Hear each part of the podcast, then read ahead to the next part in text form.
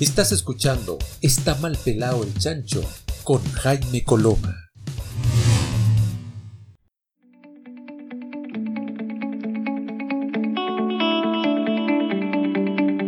Hola, hola, ¿qué tal? ¿Cómo están? Ya estamos comenzando nuestro programa del día de hoy. Estás en compañía de Está mal pelado el chancho eh, y ya está con nosotros don Hugo Tortora Aravena, profesor, académico, abogado, doctor en Derecho, magíster en Derecho Constitucional y profesor de Constitucional en la Universidad de Portales, en la Universidad de Valparaíso.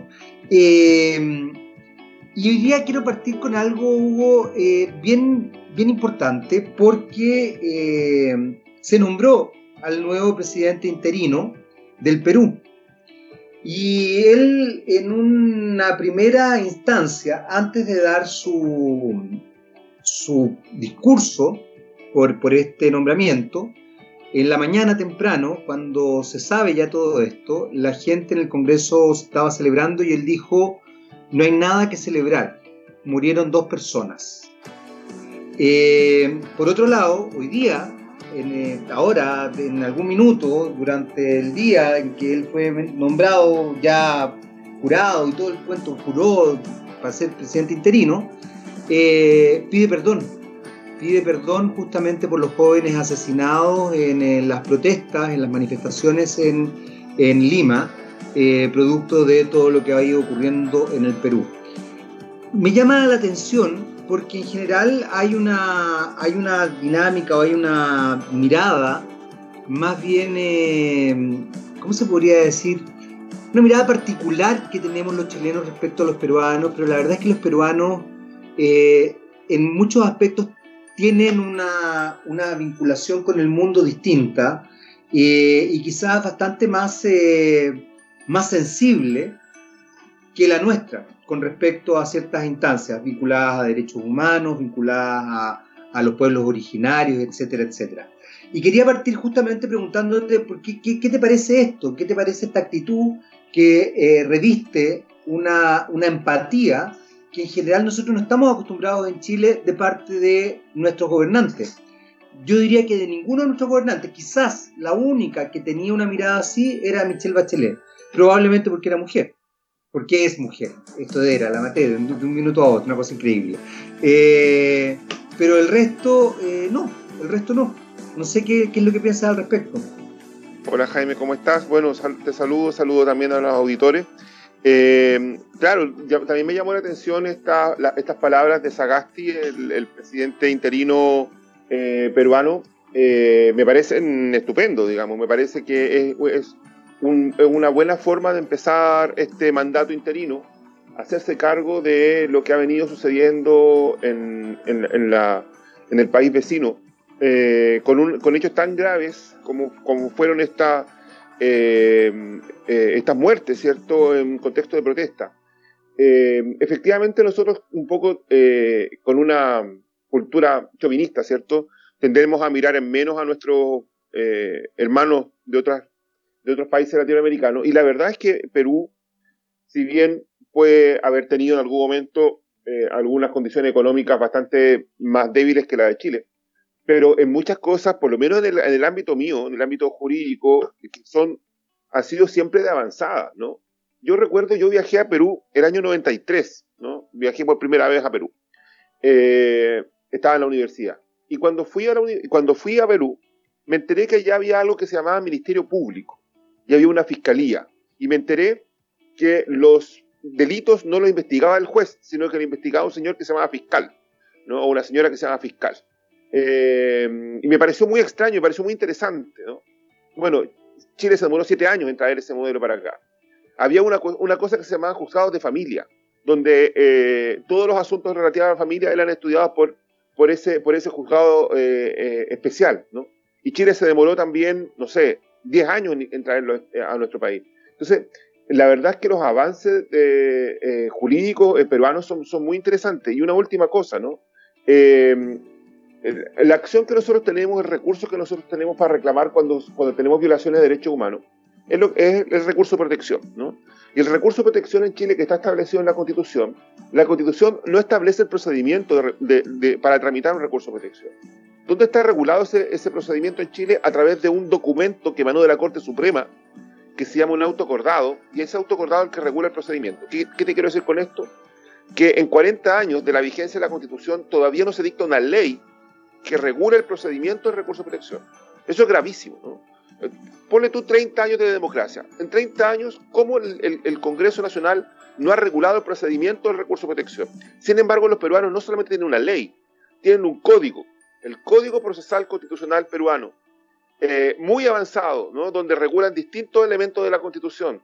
Eh, mientras Chile ni siquiera tiene ley, tiene un, auto acordado de la Corte Suprema. Entonces, todas esas cosas nos, dan efectivamente eh, señal de que el pueblo peruano es un pueblo bastante culto, ¿no? bastante serio en muchas cosas.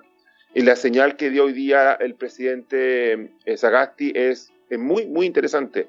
Ya quisiéramos que nuestros gobernantes tuvieran actitudes como esa, ¿no? ¿Sabes por qué saco a, relucir esto también, Hugo? Porque de alguna manera eh, establece primero una mirada bien particular desde, desde nosotros, desde Chile, respecto a, cómo se constituye eh, el, relato social, el relato jurídico, eh, cómo los medios destacan ciertas cosas o ocultan otras cosas en nuestro país. Eh, los encuadres que se van haciendo y fundamentalmente porque también lo relaciono con, eh, con el proceso que estamos viviendo y que es parte de lo que hemos conversado siempre contigo, eh, que es la parte de este proceso constituyente. Y me llama la atención porque finalmente me doy cuenta que hay una suerte de conservadurismo tremendo en nuestro país, donde efectivamente está muy arraigado, más arraigado quizás de lo que nosotros mismos creemos ciertos conceptos medios arribistas respecto a cómo nos comportamos o cómo nos construimos como sociedad, y también eh, muy arraigado un fenómeno que si bien es muy propio de ciertos aspectos psicológicos, también es muy social eh, y político, que es la negación, la negación de la realidad, la negación de las cosas. Mientras no lo veo, no existe. Eh, aunque ocurra, y eso es muy sorprendente porque habla de la desconexión. Y ahí entro, eh, y por eso también quería hablar de este tema, Hugo, porque me preocupa finalmente cómo se va a establecer este proceso constituyente que creo que es muy, muy importante, donde eh, veo distintas instancias en que están los mismos de siempre disfrazados de, de no ser los mismos de siempre. Y eso me inquieta. No sé qué piensas tú al respecto. Sí, bueno, eh, este señor Sagasti, el, presidente interino, eh, no es un político de, carrera, ¿no? Eh, no. Es un, fue un académico que tuvo algunos cargos en el, en, el en el Banco Mundial, o sea, un, es un economista, es un economista académico, ¿no? y claro, cuando, cuando, cuando alguien viene de ese otro mundo, a veces se le pueden, se pueden encontrar este tipo de, de gestos, ¿no? Eh, uno espera justamente, a propósito de lo que tú dices, que las personas que redacten la constitución, no digo que vengan necesariamente a la academia, no, no estoy diciendo eso, pero que no sean necesariamente personas de la política tradicional, para que justamente podamos tener este tipo de, visiones que son más integradoras, que son más cercanas, que son eh, que representan de mejor manera la cultura nuestra, ¿no? Eh, yo concuerdo contigo que espero que veamos más renovación en la más, renovación cultural, digamos, no más más gente del Partido de Renovación. Eh, veamos más renovación, veamos más renovación en la en la convención. Yo yo eso espero, pero bueno, la decisión va a estar en nosotros y nosotras el día que votemos. Yo creo que que pueden haber muchos candidatos muy tradicionales, pero finalmente los que van a quedar van a ser los que nosotros escojamos. Como siempre, el arma va a ser nuestra, yo, yo, perdona que te interrumpa, pero creo que ahí hay algo tramposo, porque finalmente eh, todavía hay un tinglado mediático que tiene mucho poder y que quizás nosotros no nos damos cuenta o no nos queremos dar cuenta también, que ese es otro error. O sea, no solamente las élites no lo ven venir, quizás las no élites tampoco lo vemos venir eh, desde cierto punto de vista. Y soy bien patúo al decir que uno no es de la élite cuando probablemente uno es bastante de la élite eh, en relación a otras personas. Pero lo que quiero decir es que finalmente esta idea de no verlo venir eh, es mucho más amplia de lo que nosotros creemos. Y así como nosotros criticamos a, ciertos sectores porque no tienen conciencia, no se conectan, quizás nosotros tampoco nos conectamos con, con otras instancias. Y ahí creo que es un elemento que, hay que poner... Eh, que hay que poner ojo, que hay que poner cuidado. Vamos a hacer una breve pausa, Hugo, pero volvemos inmediatamente con... Está mal pelado el chancho. Vamos y volvemos. Sigamos hablando con Jaime Coloma.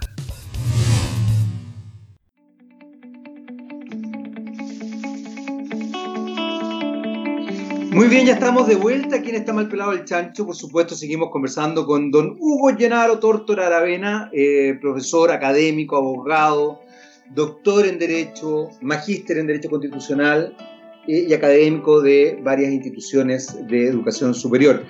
Eh, y estábamos hablando de, lo que estaba pasando en Perú y fundamentalmente lo estábamos trayendo a, a la situación que está ocurriendo en nuestro país hoy día con este proceso constituyente que me parece que ha dado cuenta de varios fenómenos. Eh, el otro día, por ejemplo, eh, el diario El Mercurio eh, saca una, un listado de los abogados constituyentes que como que la llevan en este momento. Y a mí me dio un poquito de, risa desde, cierto punto de vista. Hay gente que me parece harto respeto ahí en todo caso, ¿ah? pero había otros que yo decía, ¿qué es esto? ¿Qué es esto? O sea, de verdad es, es un juego no sé si será, Hugo, porque como yo llevo 20 años trabajando en medio, ya como que no me, no me cuentan el cuento. Pero, pero de verdad me impresionó. Me impresionó la jugada, me impresionó la jugada mediática y comunicacional. Eh, tramposa, por así decirlo. Es como cuando en los 80, tú eras muy joven, pero cuando yo en los 80 estaba en la universidad, y me acuerdo que el Mercurio tenía un, un segmento que se llamaba la zona de contacto que era lo más reaccionaria que hay, pero se vendía como que fuera, pero ya el non plus ultra de la vanguardia. Y era de un, era pero ya lo, o sea, de hecho, los que estábamos en la universidad y que de alguna manera estábamos en otra parada, éramos muy críticos de esa, de ese, de ese, de, esa revista que aparecía en el Mercurio. Pero hasta el día de hoy hay gente que dice, no, es que la zona de contacto la llevaba. No, no la llevaba. Había miles de otros, de otros de otras eh, eh, revistas y de otras editoriales fundamentales, vanguardistas, potentísimas, que despreciaban esa revista, que despreciaban ese, ese, espacio. Entonces llama la atención porque la sensación que tengo es como que me asusto porque sabéis que finalmente no lo vemos venir. Es de lado y lado. Y aquí quiero destacar algo que tú eh, lo mencionaste la última vez que conversamos, y que además yo te lo agradezco mucho, que es justamente lo que plantea este, este sociólogo portugués de Sousa, cuando él, dice, cuando él dice de darle cabida a los otros paradigmas, de darle cabida a las otras visiones. Él obviamente eh, se vincula mucho más al tema de los pueblos originarios, pero en definitiva él está diciendo eso. No caigamos en la torpeza de leer el mundo de acuerdo a nuestras historias individuales, a nuestras formas de observarlo. No sé qué pensáis. Sí, bueno, eh, esa, esa, publicación fue muy rara, ¿no? La, de, la del Mercurio, eh, siempre sobredimensionando a, ciertos sectores, ¿no? Eh, la católica súper sobre, sobrepoblada ahí, ¿no? y la católica, no tengo ningún problema en decirlo, digamos, la católica de Santiago tiene un sesgo político, cultural, económico súper claro, digamos, y, y, la, y, la, mayoría, no sé si la mayoría, pero, pero muchísimos de estos, de estos profesores eran de ahí. Cuando habla de Jaime Baza, lo plantea como un, un profesor que tiene conflictos con, eh, con Fernando Atria. Eh, absolutamente irreal, ¿no? Eh, nadie sabe de dónde sacar una información tan falsa, o derechamente ahí hay una falsedad, ¿no? entonces, bueno, por, esa, por, por, ese lado, digamos, esa, esa, publicación hace eso. Y por otro, tienes razón tú en el sentido de, de cómo nosotros venimos eh, diseñando eh, un, o, hemos caído en un modelo hegemónico donde ciertas, ciertos conocimientos nosotros los excluimos, ¿no? Y los excluimos por distintas razones. Porque eh, proviene de gente a quien nosotros miramos en menos, ¿no? Como nuestros vecinos decíamos recién, como el conocimiento que producen las mujeres, ¿no? Que también no, no, las valoramos en su real dimensión, como el, conocimiento que proviene del mundo indígena, del mundo afro. Eh, y eso es un modelo hegemónico que, se viene, que viene imperando y que lo, lo que hace finalmente es eh, ocultar eh, saberes que nos podrían enriquecer muchísimo, ¿no? Y nosotros necesitamos esos saberes para poder también tener una visión, una como visión más completa. Pero mientras más nos estrechen eso, esos conocimientos, eso tiene una intención, ¿no? Que justamente mantener el poder en manos de los, que, de los de siempre, pero además eh, impiden que el resto de las personas tengan una, una comprensión del mundo eh, más cabal, más completa, ¿no? Eh, y eso es lo que, eso hay una intención detrás, digamos, esto no es casual, no es casual. Pero, pero ¿sabéis lo que pasa, Hugo? Y, me, gustaría saber qué es lo que piensas tú al respecto. Es que finalmente eso tiene, tiene un arraigo mucho más fuerte de lo que uno cree. Eh, uno no puede limitarse a, solamente observar y creer que, desde, desde, cierta, desde cierta vereda o desde la vereda de uno es la, es la visión correcta cuando en definitiva hay un, hay un, hay un armatoste eh, político, comunicacional muy fuerte, muy poderoso. Porque si bien eh, lo que pasó con, con Atria y con Baza, que, a mí también me llegó a risa en realidad, porque además sale inmediatamente Atria y Baza desmintiéndolo, claro. pero te aseguro que, pero, pero a ver, pero es que finalmente los medios generan el, a ver, se estableció esta idea del miente, que algo queda. Te aseguro que hay sectores de la población que deben decir, bueno, pero quizás los desmienten, pero en realidad quizás qué es lo que pase, qué es lo que... A ver, nosotros hemos constituido una sociedad bien particular desde ese punto de vista. Y ahí también cobra mucho, mucha fuerza eh, lo que pasó hoy día, lo que, lo que ha pasado en el Perú con, con el presidente interino. Nosotros no estamos acostumbrados a un presidente que diga me equivoqué o pida perdón aunque no le haya tocado a él, pero que en definitiva, o sea, quizás el único gesto que nosotros vimos de esas características fue cuando Patricio Elwin en el Estadio Nacional pidió perdón por los asesinatos de la dictadura. Claro. Pero es el único gesto que hemos visto de esas características. A mí me gustaría de pronto también que, los políticos, en general, que los gobernantes, pidan perdón por hechos propios. Yo la verdad es que estoy medio, medio cansado de esto de que los papas piden perdón por las cosas que ocurrieron hace 500 años, de que los presidentes piden perdón por los hechos de la dictadura anteriores, de que nosotros pedimos perdón por las cosas que han ocurrido hace 200 años. Eh, yo creo que lo que hizo el presidente peruano ahora es muy valioso, porque se pidió perdón por cosas que habían ocurrido ayer o antes de ayer, ¿no? Eso me parece que es muy valioso, porque está diciendo, bien nosotros, la comunidad política de hoy día, ¿no? La clase política de hoy día cometió errores, exceso. Y en Chile una cosa así, con esa valentía no la, no la hemos visto. Eh, y lo otro que, te quería comentar un poco también, volviendo a la, famosa publicación del Mercurio, es que hay otra cosa además detrás de, aquello, ¿no? Y es como la pretensión de neutralidad, eh, no solamente del, diario, ¿no?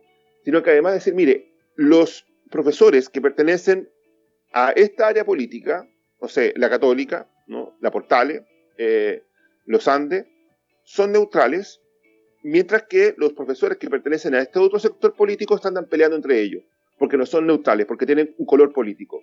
O sea, escuchemos a los que, a los que son neutrales, a los que son más técnicos, y no escuchemos a estos otros que tienen posiciones políticas que pueden estar cargados. No cuando todos, todos estamos cargados políticamente, todos tenemos una visión política y todos interpretamos la constitución e interpretamos la realidad desde nuestra posición política.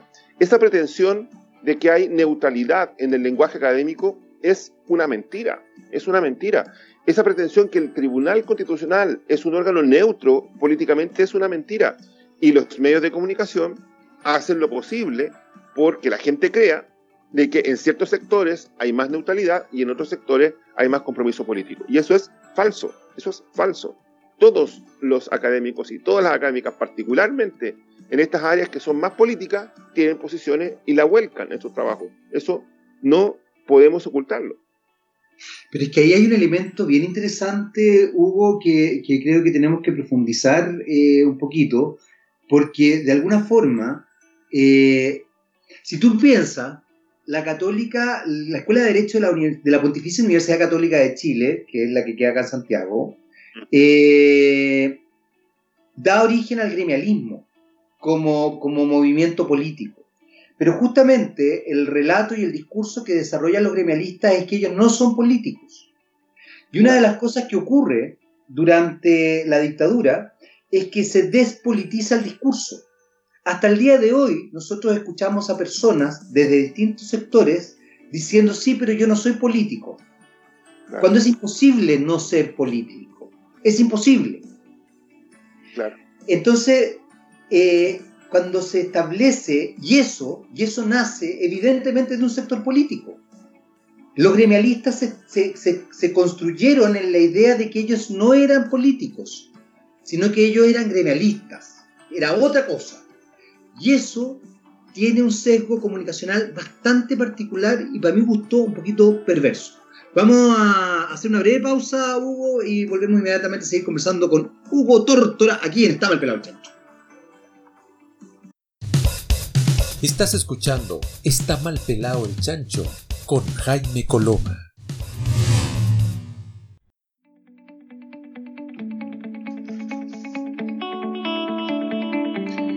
Muy bien, ya estamos de vuelta aquí en Está mal pelado el chancho. Seguimos conversando con Hugo Tórtora, eh, abogado académico, profesor de varias eh, instituciones educacionales superiores, concretamente la Universidad de Valparaíso y la Universidad Diego Portales.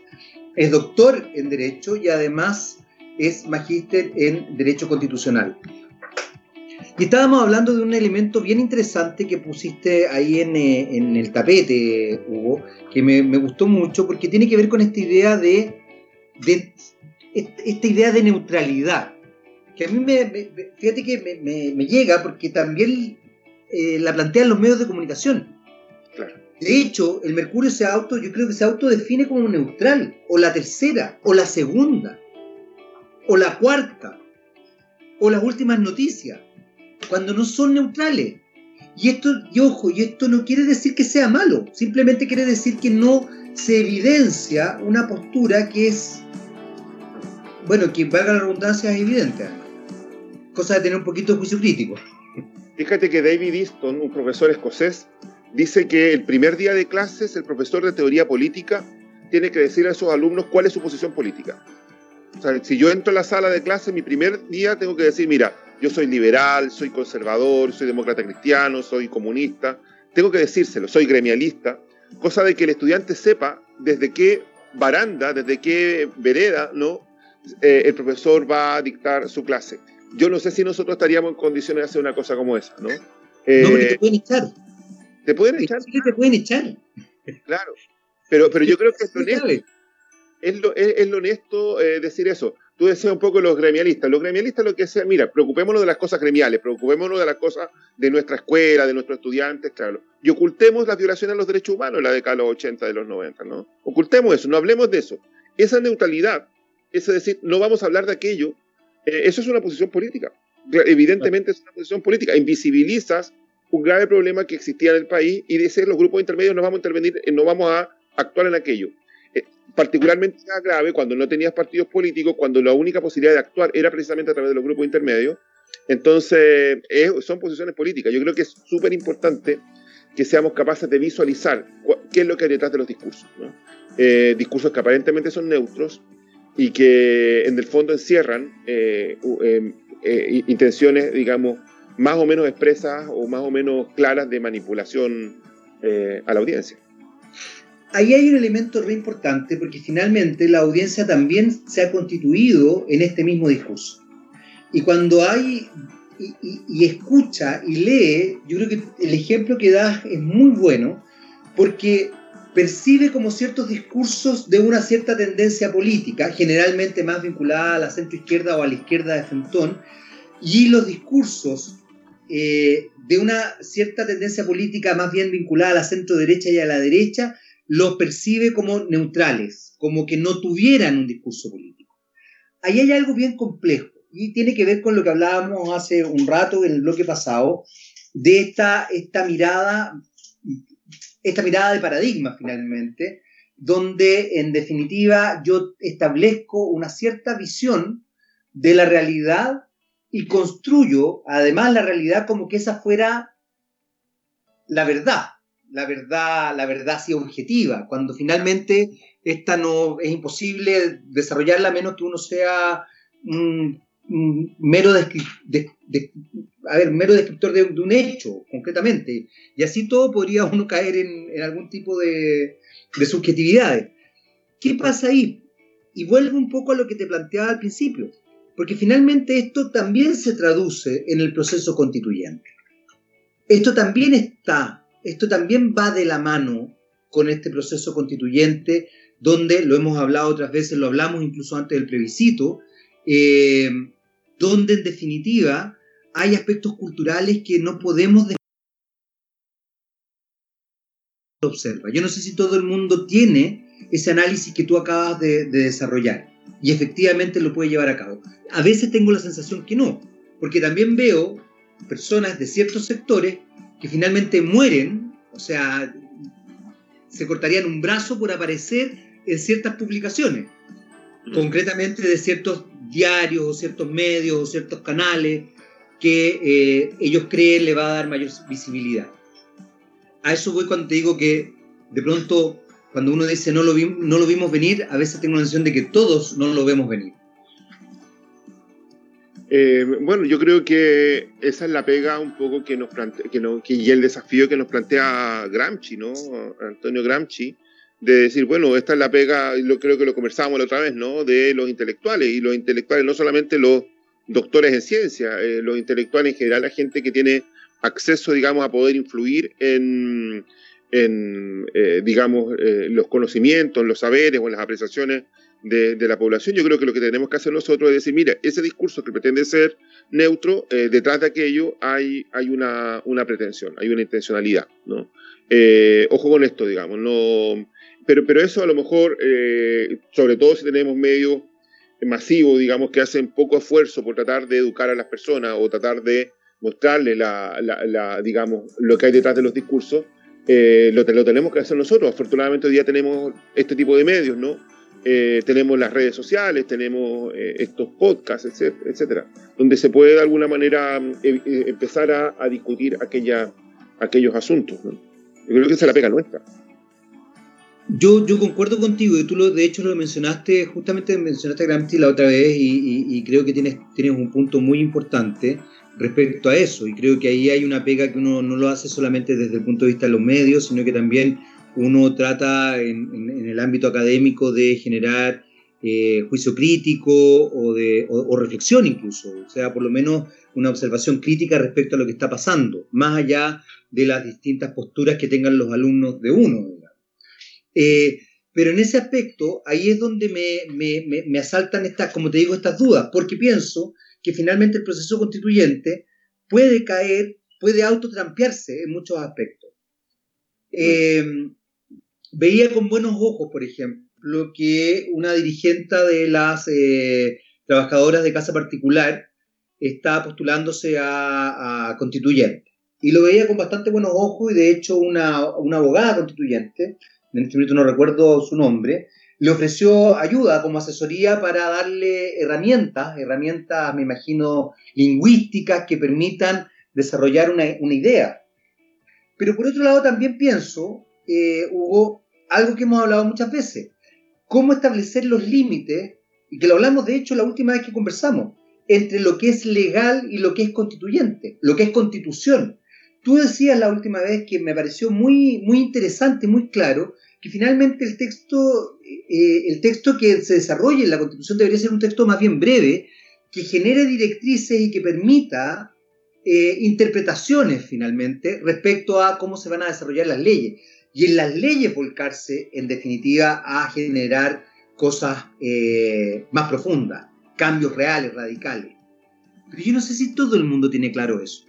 O sea, uno lo que lee es, es como, casi como que, mira, a mí me encanta, por ejemplo, el cine de terror. Ah, yo quiero que la constitución eh, se valide el cine de terror porque a mí me gusta. Una cosa, una cosa rarísima. Y eso sí me, inquieta, me preocupa, ¿no? ¿Cómo podemos empezar a establecer esa, esas miradas? Cuando además ocurre lo que tú acabas de mencionar, que los medios tratan de establecer ciertos sesgos con ciertas miradas específicas donde justamente este tipo de cosas no se entiendan. Claro, va a ser importante fijar esos límites, y los límites los va a fijar finalmente la convención, ¿no? Y, y con este quórum de dos tercios que es, aparentemente es el que vamos a tener, digo aparentemente porque hay un proyecto que quiere cambiarlo, ¿no? Eh, yo creo que ese, mm, que, que, ese, que el, que el quórum de los dos tercios finalmente va, poner los límites de qué es lo que debiera estar en una constitución y qué es lo que no debiera estar en una constitución. De todas maneras, parece interesante esta hambre que hay por poner muchas cosas en la constitución. O sea, creo que por una parte es peligrosa, pero por, otra parte también creo que es interesante esa señal en el sentido de que hay la necesidad de conversar muchas cosas, ¿no? que hay muchos temas respecto a los cuales no hemos conversado y que los tenemos que poner a conversar. Y por eso es que hay esta hiperinflación de, temáticas eh, que pretenden ser constitucionales, pero es en el fondo porque hemos ocultado y hemos eh, escondido de la cabeza frente a un montón de cosas que están pendientes. Trabajo remunerado, por ejemplo, de la, de la, de la mujer eh, en su trabajo doméstico, derechos sexuales y reproductivos, ¿no? derechos de los pueblos indígenas, ¿cuántas, derechos de los niños, ¿no? cuántas cosas nosotros no hemos conversado seriamente y que, la, y que la, mucha gente cree que esta es la oportunidad de hacerlo. ¿no? Bueno, vamos a tener que podar muchas de estas ideas, probablemente, pero es interesante cómo se ha volcado ¿no? Eh, la, gente a decir, mire, queremos esto en la Constitución. ¿Y por qué lo queremos poner? Porque no lo hemos conversado. Y creemos que esta es la oportunidad de hacerlo. Vamos a hacer una breve pausa. Nos queda el último bloque de Está mal pelado el chancho conversando con Hugo Tórtora, pero vamos y volvemos inmediatamente. Sigamos hablando con Jaime Coloma.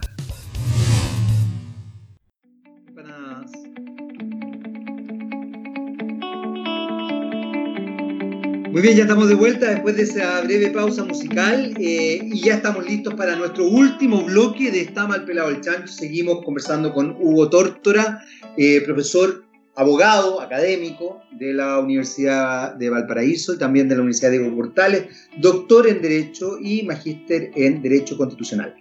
Hemos hablado hoy día de algo bien interesante, partimos hablando de lo que, del fenómeno que ha ocurrido en, en Perú, eh, fundamentalmente el fenómeno comunicacional político que se ha desarrollado en Perú y también de alguna manera cómo esto puede eh, observarse más analíticamente eh, y relacionalmente con nuestro país.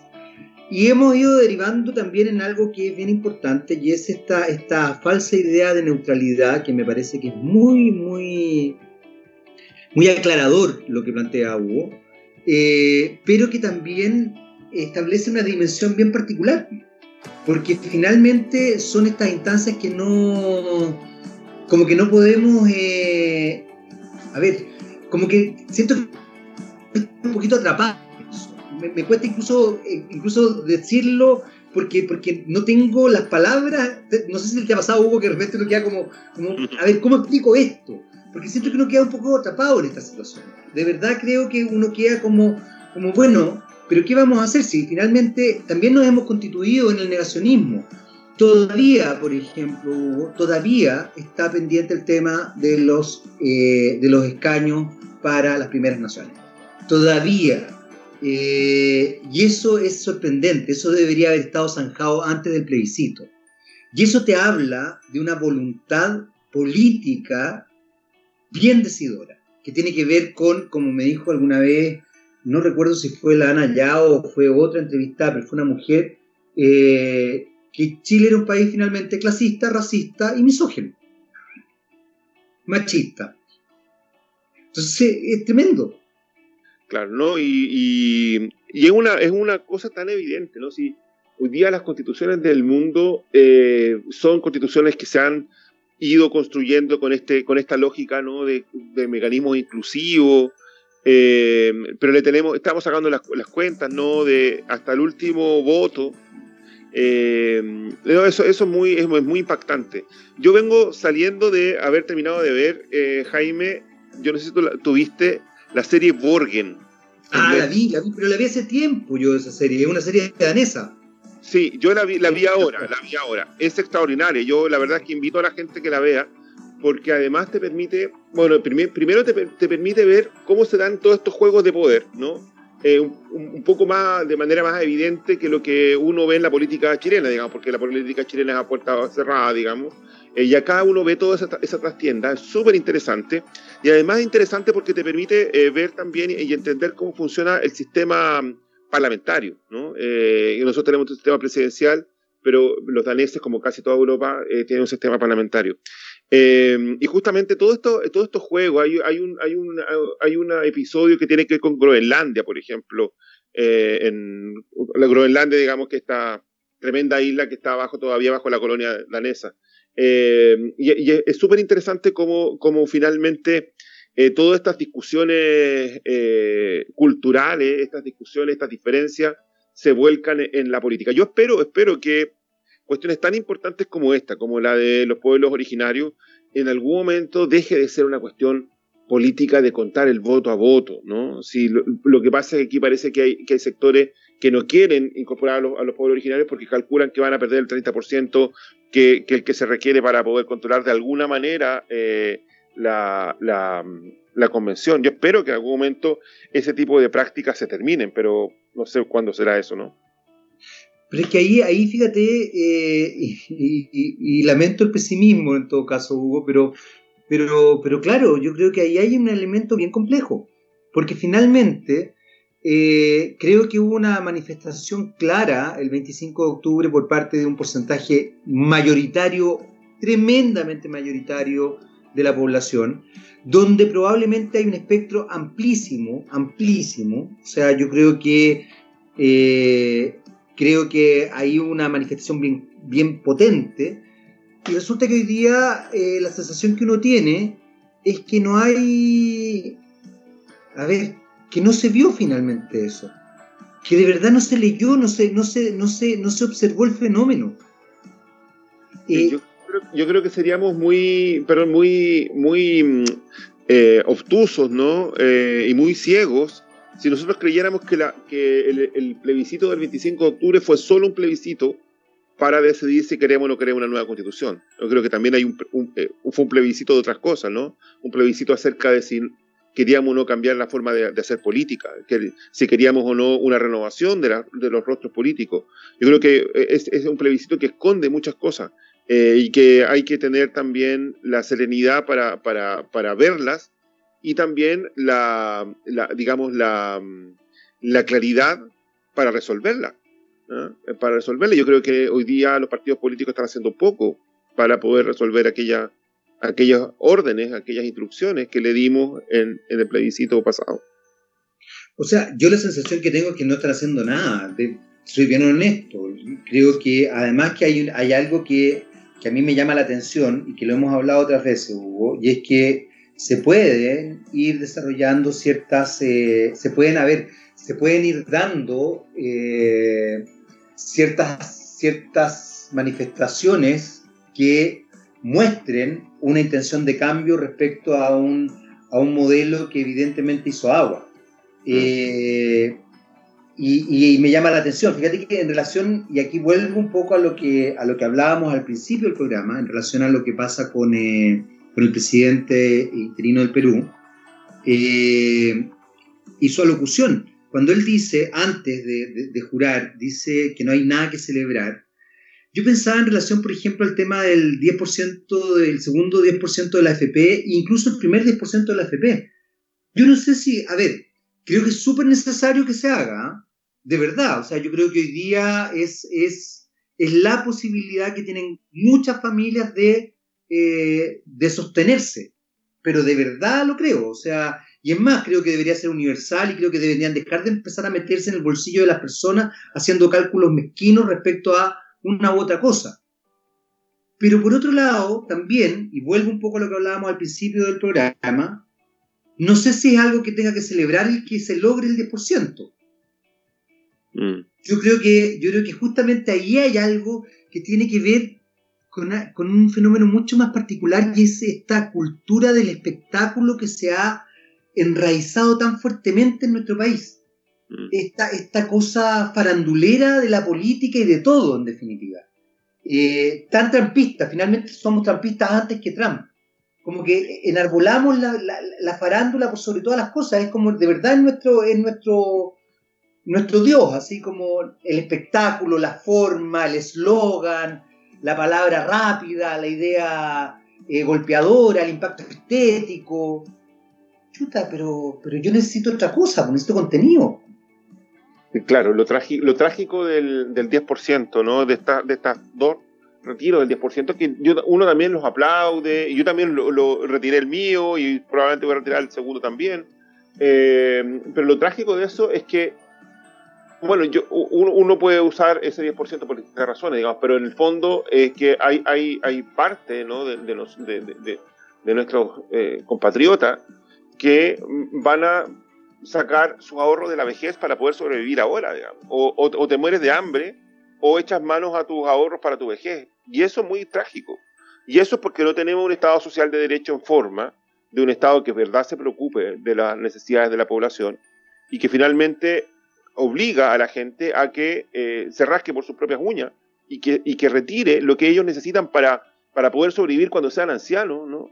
Eh, para poder sobrevivir hoy día. Yo creo que eso es muy cruel. Eso, eh, qué bueno que está esa posibilidad de todas maneras, ¿no? Pero, pero qué triste que tenga que ser esa la vía, ¿no? ¿Y por qué? Porque tenemos un Estado que no se hace cargo de las necesidades permanentes de la sociedad. Eh, lamentablemente se nos fue el tiempo y ya me, quedé con mil preguntas, como siempre, mil, mil ideas. Eh, vamos a tener que hablar en algún minuto de estos, de estos retiros y estas cosas, porque ahí hay harto paño que cortar. Hugo Tortora Aravena, siempre un placer. Muchas gracias por acompañarnos. ¿ah? Muchas gracias, que estés bien, nos vemos pronto. Nos vemos, sí, nos vemos, nos escuchamos muy luego y ustedes quédense atentos porque ya se viene otro Está mal pelado el chancho. Chao, chao, hasta la próxima.